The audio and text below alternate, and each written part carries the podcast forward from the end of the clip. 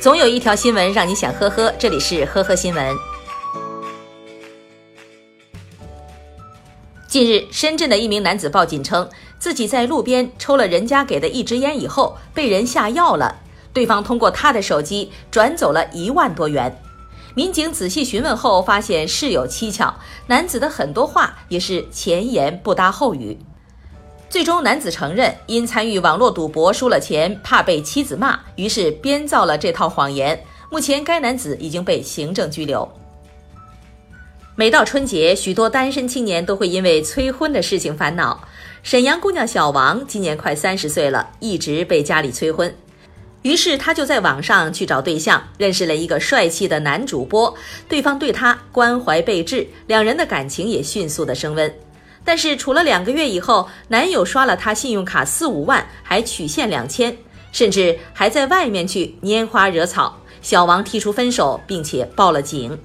男子被抓以后称自己对小王是真爱，只是一时糊涂偷走信用卡。经查，男子有多次前科，曾因盗窃罪入狱。二零一八年八月，刚刚大学毕业的女孩小鱼到大连的一家租车行，以每天四百元的价钱租了一辆奔驰轿车，准备第二天去参加同学的聚会。没成想，第二天开车途中因台风突降暴雨，部分路段积水严重，结果导致小鱼租的车被水淹熄火。租车行将车拖到一个个体修配厂修理，车拆解完了没修，反而将小鱼起诉到法院索赔。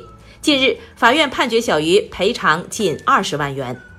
然而，让小鱼费解的是，租给他的奔驰车并非营运车，而是一辆私家车，车主还是一名大学老师。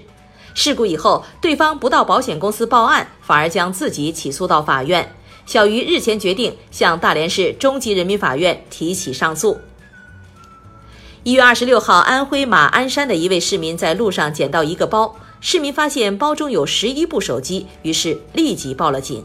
一个包里装了十一部手机，这种反常的事情引起了警方的警惕。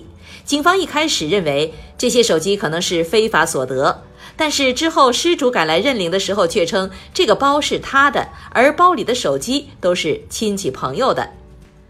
原来年前，当地的一个超市搞促销活动，一部手机支付消费满五十就可以减二十元。他为了购买年货，享受更多的优惠，就带着向亲戚朋友借来的十一部手机去超市。